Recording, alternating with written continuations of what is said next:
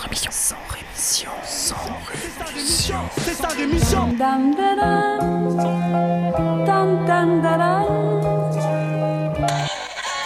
Cracheur de mon sang rémission. Des médias en masse, leur discours fout des audits. Tu parles du bruit et des odeurs, les plus polis parlent d'exotiques. Équipe d'acharnés sans rémission, pourquoi on se calmerait?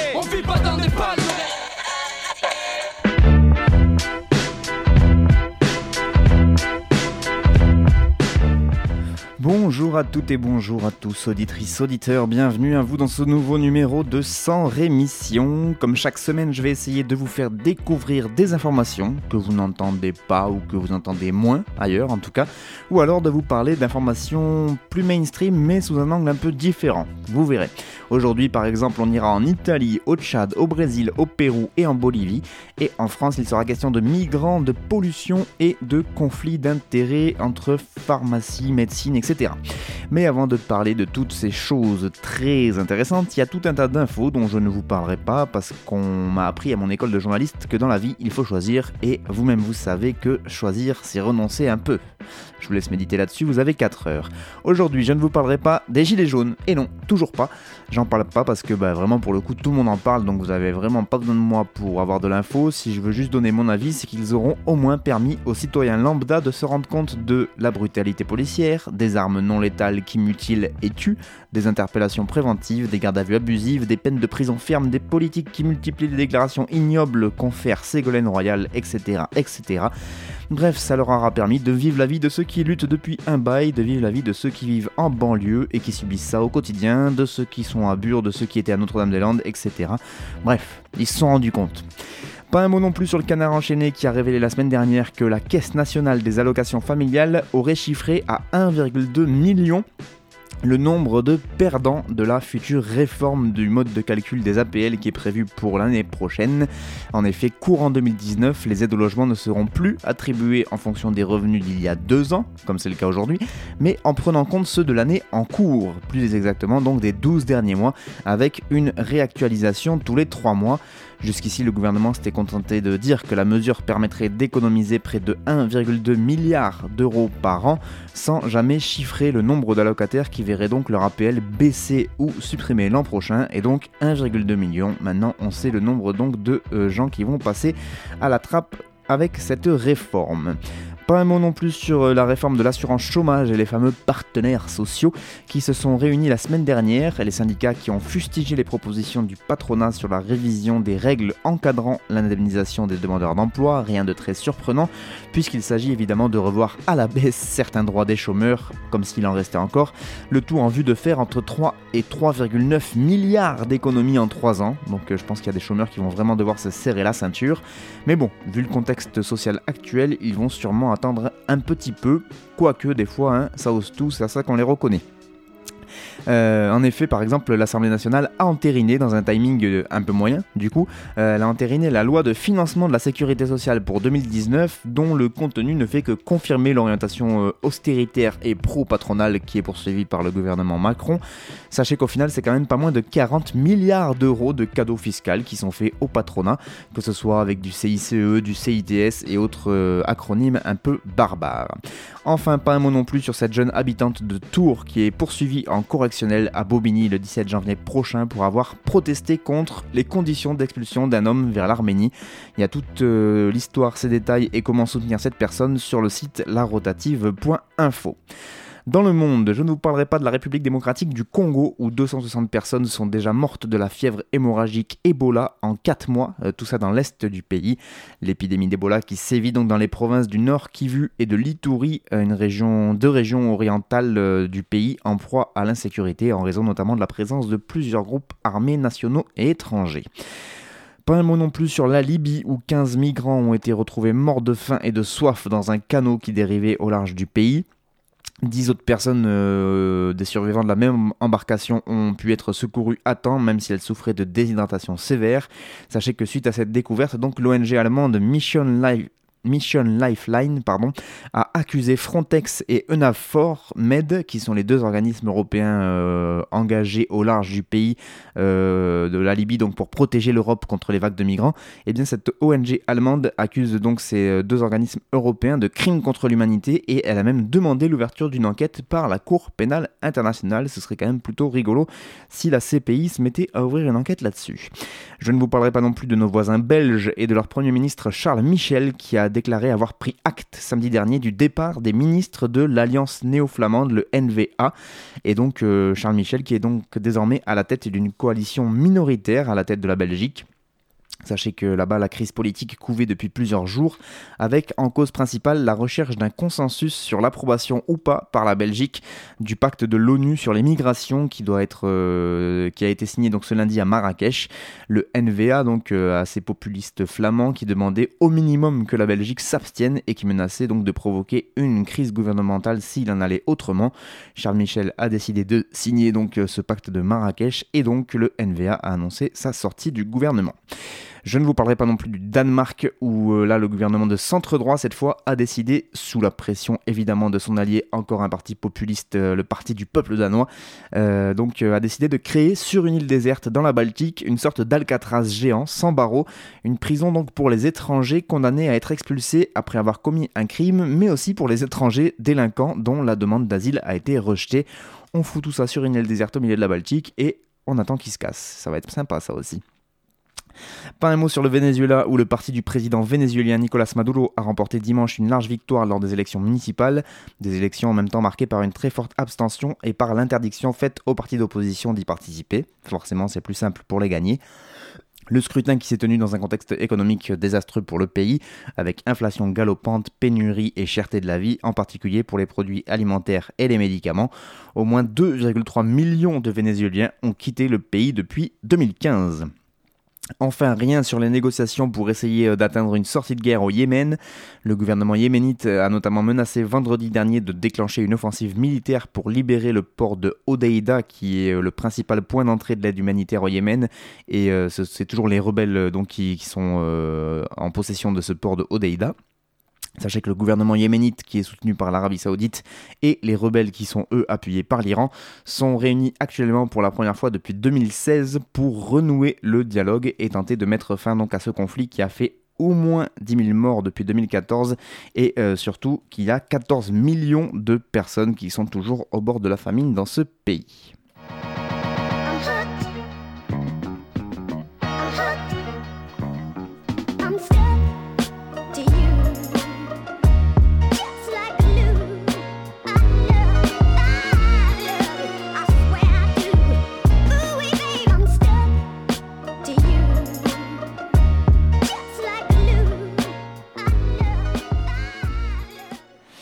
Commence les infos internationales en Italie, plus précisément du côté de Turin, où plusieurs dizaines de milliers de personnes ont manifesté samedi dernier contre le projet de liaison ferroviaire avec Lyon un projet qui représente selon eux un gaspillage d'argent public alors que l'Italie a besoin d'argent pour les écoles ou encore son système de santé. Les organisateurs ont fait état d'une marée de 70 000 personnes, le plus grand rassemblement de l'histoire de ce mouvement. Il n'a pas été possible d'obtenir une estimation des forces de l'ordre puisqu'ils n'en fournissent jamais en Italie, comme ça au moins ils sont sûrs de pas se tromper. Le cortège a défilé dans une bonne ambiance où se mêlaient retraités, jeunesse et familles, jeunes et familles, pardon, avec euh, des enfants, des grands drapeaux où il y avait écrit NOTAV, puisque le TAV c'est le donc euh, ça va dire TGV, le train, train Alta Velocita, je crois en, en italien. Donc en gros, ça veut dire non, à la ligne euh, à grande vitesse, donc Lyon-Turin. Euh, beaucoup de slogans sur les pancartes, on pouvait lire notamment contre le gaspillage, oui à des petites infrastructures utiles, non à de grandes infrastructures inutiles. On pouvait aussi lire TAV, sponsorisé par l'Union industrielle Mafia du ciment, ou encore non au TAV, oui à la sauvegarde du territoire et de l'environnement, 30 ans de résistance. Et oui, parce que ce projet Lyon-Turin, dont l'élément central est donc ce tunnel sous les Alpes de 57,5 km, euh, donc qui passe sous les Alpes italiennes et françaises, ce projet est contesté depuis le début, en particulier par les associations de défense de l'environnement mais donc le message euh, essentiel porté par les manifestants de samedi dernier, c'était plutôt sur la, dénonciation du gaspillage d'argent public et la revendication d'une autre société. Donc euh, les, euh, les revendications environnementales, on va dire, sont un peu mises de côté. Et en effet, le gaspillage, on peut le calculer puisque le coût seulement du tunnel, c'est-à-dire même pas de la ligne en hein, juste le tunnel de 57 km est estimé au bas mot à 8,6 milliards d'euros. Voilà, donc je pense qu'en Italie comme en France, ça doit faire un peu grincer des dents. Ils ne pensent qu'à remplir leurs poches. Nous voulons un avenir différent qui garantisse un vrai système sanitaire et la création de vrais postes de travail, a déclaré Dana Loriola, qui est un des leaders de ce mouvement Notave. Le 10 novembre dernier, déjà, entre 30 000 et 40 000 partisans du projet avaient manifesté, donc des partisans pour cette fois dans la ville de Turin. C'était la première manifestation d'ampleur des pro-LGV, euh, donc la première manifestation en 30 ans, donc c'est quand même qu'ils doivent sentir que le vent tourne et qu'il faut se manifester. Le monde entrepreneurial était présent en masse à cette manifestation, donc ProTav, en estimant que cette infrastructure était vitale pour l'Italie, qui est le deuxième pays manufacturier d'Europe. Le gouvernement italien lui-même est divisé sur cette question, puisque la Ligue du Nord, extrême droite donc de Matteo Salvini, euh, soutient ce projet, alors que ses alliés au gouvernement, le mouvement 5 étoiles, ont déclaré qu'ils étaient hostiles à donc, euh, cette euh, ligne Lyon-Turin. Du coup, Rome a commandé une analyse coût-bénéfice dont le gouvernement attend les résultats avant de se prononcer. Je pense que suivant euh, quel organisme euh, va faire cette analyse, le résultat sera plutôt rigolo. La ministre française des Transports de son côté, Elisabeth Borne, a évidemment réaffirmé fin novembre le soutien de la France à cette ligne Lyon-Turin qui doit permettre, je cite les paroles de la ministre, un transport de marchandises plus efficace et plus respectueux de l'environnement un gros lol. Voilà, sachez que pour défendre ce projet qui est important pour l'ensemble de l'Europe, eh la Commission européenne elle aussi fait du lobbying, elle tente euh, donc de manier en même temps la carotte et le bâton pour l'Italie.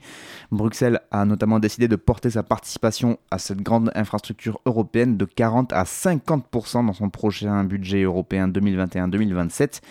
Mais donc dans le même temps, elle n'exclut pas de demander à Rome de rembourser sa contribution de cette année si l'argent attribué n'a pas été raisonnablement dépensé dans le cadre de leur accord de subvention. Voilà, magnifique Union européenne. On continue en France, euh, non pardon, en Afrique. Ah ben je sais plus du coup. Euh, au Tchad, voilà.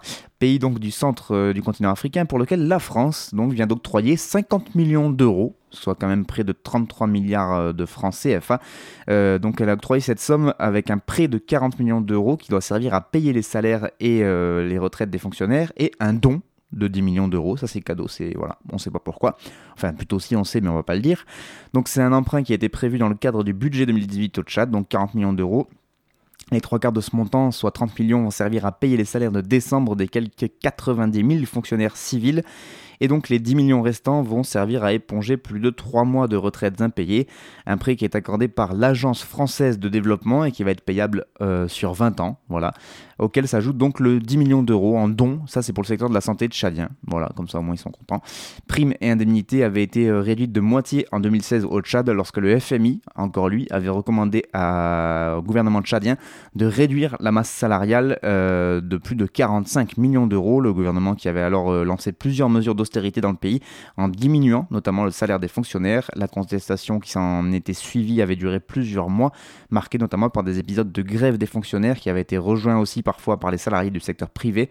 Le Front social s'est calmé depuis, mais du coup le Tchad reste sous surveillance du FMI et est obligé de continuer à s'endetter auprès de l'Agence française de développement.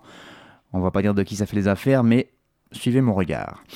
On continue au Brésil où, après avoir bloqué euh, le projet, le pays de Bolsonaro a décidé carrément de refuser le projet du groupe pétrolier français Total, c'est-à-dire l'autorisation d'effectuer des forages dans cinq secteurs de l'embouchure du fleuve Amazon. Donc le Brésil a décidé, euh, après avoir d'abord euh, bloqué le projet, maintenant il refuse complètement cette exploration euh, donc dans l'embouchure du fleuve. La licence environnementale pour l'activité de forage maritime dans les blocs FZAM 57 86 88 de Fosse des Amazonas a donc été refusée ce vendredi en raison d'un ensemble de problèmes techniques identifiés au cours du processus visant à l'obtention de la licence.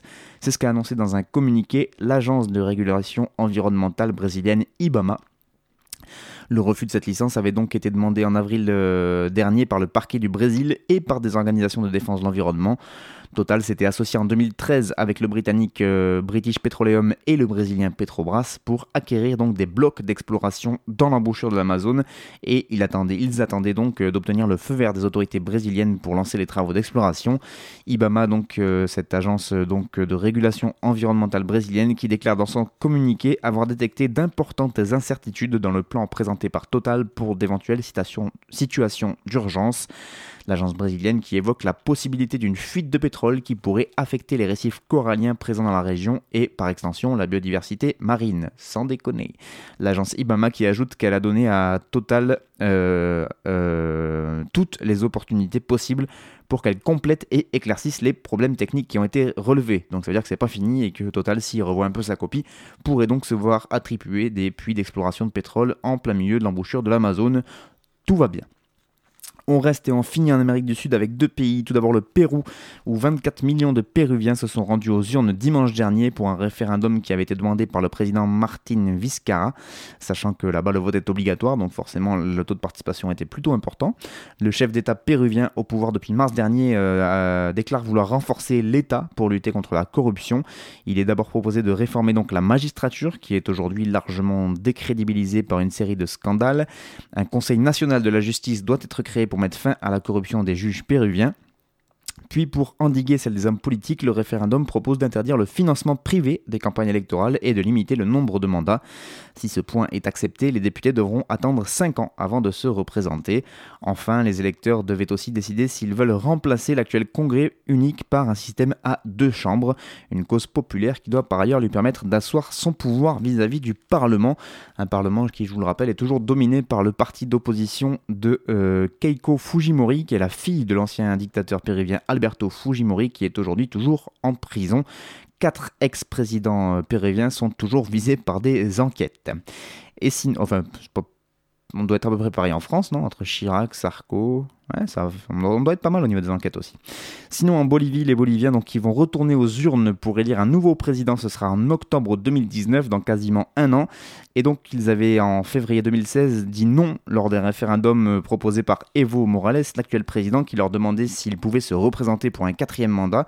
Donc, le peuple avait dit non. Et pourtant, le chef de l'État, Evo Morales, a annoncé qu'il se représenterait le tribunal suprême électoral bolivien vient d'approuver son inscription pour les primaires, une décision qui a déclenché la grogne d'une partie du peuple bolivien et de nouvelles manifestations se sont déroulées la semaine dernière un peu partout dans le pays.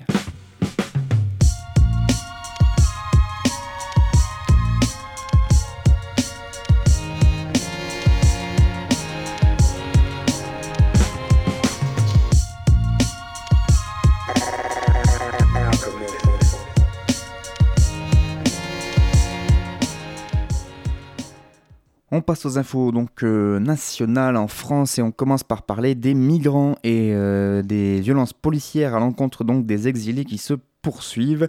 Un nouveau rapport publié le 5 décembre dernier par les organisations locales d'aide aux migrants, l'Auberge des migrants, Utopia 56, Refugee Infobus et la cabane juridique. Cette étude révèle 972 cas de violences physiques disproportionnées, d'utilisation de gaz lacrymogènes, de destruction de propriétés personnelles, d'expulsion de lieux de vie et autres atteintes aux droits perpétrées par les forces de l'ordre à l'encontre de réfugiés qui font halte à Calais. Des mineurs de moins de 15 ans font aussi partie des victimes de ces violences, des données qui ont été collectées entre novembre 2017 et novembre 2018 par les bénévoles qui ont donc fondé une équipe d'observation de droits humains. Les forces de l'ordre impliquées dans ces abus font partie soit des CRS, soit de la police nationale, soit de la police aux frontières, soit de la gendarmerie nationale, soit des brigades anti-criminalité. Bref, la crème de la crème. Les CRS ont lancé du gaz lacrymogène avec des armes et le ciel s'est rempli de fumée, rapporte un bénévole britannique. À travers la fumée, j'ai vu un garçon porté par ses amis couvert de sang. Il avait été atteint à l'œil et on ne pouvait pas l'emmener à l'hôpital. Ses amis pleuraient, c'était un groupe de mineurs et lui-même n'avait que 16 ans un Érythréen mineur non accompagné de 16 ans qui a ainsi donc perdu un œil après que les CRS lui aient tiré du gaz lacrymogène euh, donc directement euh, dans, son, dans le groupe où il était. De plus, sur euh, l'année donc 2017-2018, le groupe de bénévoles a documenté 393 opérations d'expulsion, donc hein, je vous laisse compter, ça fait plus d'une par jour, hein, puisqu'on a 365 jours dans une année, a priori. 393 opérations d'expulsion. Elles se déroulent à grande échelle tous les deux jours avec deux ou trois opérations par jour, forçant les réfugiés à quitter leur zone de vie, souligne le rapport qui ajoute que la légalité de ces opérations d'expulsion reste en plus incertaine, étant donné qu'aucune réquisition ou document officiel n'a été montré sur le moment. D'après les données collectées par toujours ces mêmes associations, 160 arrestations de réfugiés ont eu lieu sur cette période. La situation à Calais est intenable. Les bénévoles reçoivent divers rapports de violences policières de la part des personnes exilées chaque jour, en allant de personnes frappées pendant leur sommeil à des individus ayant été aspergés d'agents chimiques directement dans la bouche. Leurs droits fondamentaux sont violés par les mêmes autorités censées les protéger, déclare Charlotte Head, coordinatrice du Human Rights Observer. Ce rapport souligne un niveau particulièrement inquiétant de pratiques abusives. 1500 réfugiés vivent actuellement dans les zones industrielles ou boisées autour de Calais et de Dunkerque, avec euh, notamment 100 mineurs non accompagnés et euh, plus d'une dizaine de familles. Donc c'est ce que déclarent les organisations toujours dans cette même étude. Des organisations qui demandent donc aux autorités un rappel officiel des obligations déontologiques qui incombent aux forces de l'ordre en opération, ainsi que des limites de leur cadre légal d'intervention. Les associations demandent également que les personnes exilées soient informées dans une langue compréhensible sur les interventions des forces de l'ordre. Elles exigent aussi l'organisation régulière de missions indépendantes d'observation des pratiques des forces de l'ordre, un accès facilité à l'information sur les droits à la plainte et à la prise en charge psychologique pour les personnes victimes de violences, ainsi que l'ouverture de lieux d'accueil et d'hébergement dignes à Calais et l'attribution de moyens supplémentaires pour euh, protéger les mineurs exilés non accompagnés. Voilà, elles demandent beaucoup de choses, je pense qu'elles n'en auront aucune. Sachez par ailleurs que Médecins sans frontières et SOS Méditerranée ont annoncé jeudi dernier qu'elles mettaient un terme aux opérations de sauvetage de leur navire humanitaire Aquarius, ce bateau qui est devenu le symbole de la crise politique donc autour de l'accueil des migrants et qui est donc privé de pavillon depuis deux mois. Renoncer à l'Aquarius a été une, décision extrêmement difficile à prendre, déclare dans un communiqué Frédéric Pénard, qui est directeur des opérations de SOS Méditerranée. Il déplore les attaques incessantes dont le navire et ses équipes ont fait l'objet, mais l'ONG basée à Marseille explore déjà activement, nous dit-il, les options pour un nouveau navire et un nouveau pavillon et ils étudient sérieusement toutes les propositions d'armateurs qui lui permettraient de poursuivre sa mission de sauvetage. On sait jamais, a un armateur qui écoute sans rémission, contactez SOS Méditerranée. On continue en parlant de pollution cette fois, donc du côté d'Angoulême où en mars dernier, les habitants d'un quartier de la ville ont reçu un courrier plutôt inquiétant qui les prévenait qu'une pollution avait été détectée dans leur voisinage et les conviait d'ailleurs à une réunion euh, public. Tout de suite, donc, les yeux se sont tournés vers une usine qui se trouve dans la rue Jules Durando. C'est un ancien site industriel qui tombe en ruine, une usine de près d'un hectare inoccupée depuis 2009 et qui était un ancien site de production de la Saft Le Clancher qui jusqu'à 1984 a fabriqué, rechargé et réparé des piles le tout sans jamais être dépollué, évidemment. Un arrêté municipal accompagnait le courrier donc euh, qu'ont reçu les habitants qui déclare À titre de précaution, l'utilisation de l'eau des captages privés, puis forage, source, est interdite. Dans, ce quartier donc, qui est proche de la Charente, euh, la rivière, les habitants sont contraints d'arrêter de remplir leur piscine, d'arroser leur potager ou encore de consommer l'eau issue des puits. Euh, donc ça s'appuie sur une étude qui a été lancée fin 2017. Le préfet, le maire, le président du département ou encore le représentant de la DREAL, la direction régionale de l'environnement, de l'aménagement et du logement, ont annoncé donc dans ce communiqué et lors de cette réunion publique que les sols et les eaux souterraines contiennent entre autres des seuils trop importants de trichloroéthylène, du TCE un produit hautement volatile qui est utilisé comme dégraissant de pièces métalliques et qui est un cancérigène avéré, comme l'indique le Haut Conseil de la Santé publique. Et il est d'ailleurs interdit d'utilisation depuis 2016. Ils nous disent que plusieurs grammes de pollution ont été détectés, mais sans en dire vraiment plus, regrette un des riverains. Ils décident donc, avec l'aide d'un avocat, de saisir le tribunal administratif pour recueillir tous les documents liés au site. Et rapidement, le département prend les devants et publie tout sur Internet, l'arrêté municipal, le rapport donc qui a été réalisé en novembre 2017, le diaporama qui a été présenté au public lors de la réunion publique, et un diagnostic pollution qui date de novembre 2011 soit il y a déjà plus de 6 ans, euh, donc plusieurs années avant l'annonce publique aux habitants, et ça forcément ça marque mal.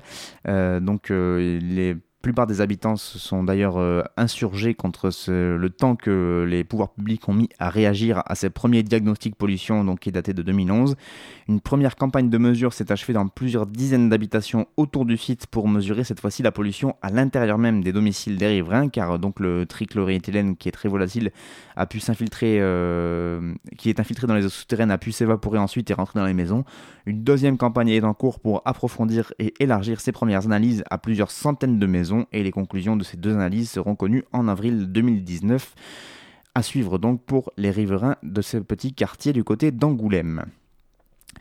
On finit avec une première, c'est la chambre disciplinaire du Conseil de l'ordre des médecins qui a émis un avertissement donc c'est pas très grave, mais bon quand même, c'est une première à l'encontre d'un expert pour ne pas avoir mentionné, mentionné pardon, ses liens d'intérêt avec les fabricants de vaccins lors de ses interventions dans les médias. Cet expert, on connaît son nom, c'est un pédiatre qui s'appelle Robert Cohen. Il coordonne le réseau Infovac, qui est une association qui propose euh, donc informations et conseils sur les vaccinations.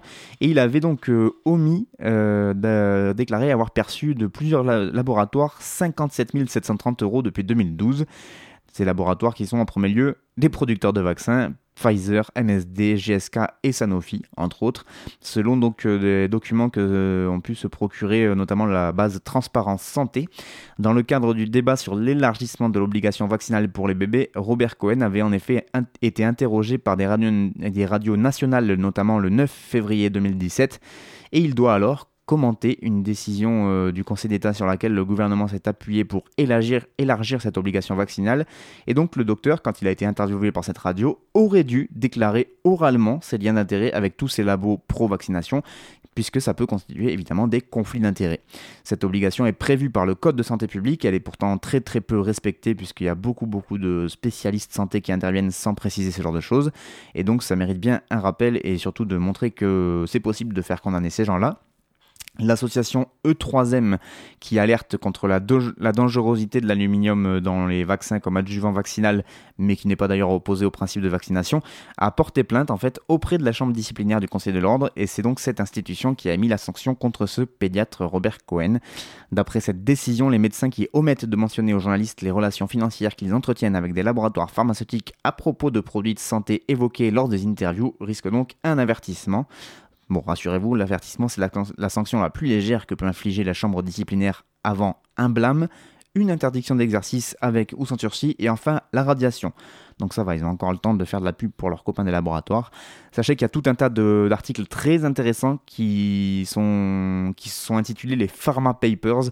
C'est sur les lobbies pharmaceutiques, les conflits d'intérêts justement de ce type, que vous pouvez retrouver sur le non moins excellent site bastamag.net.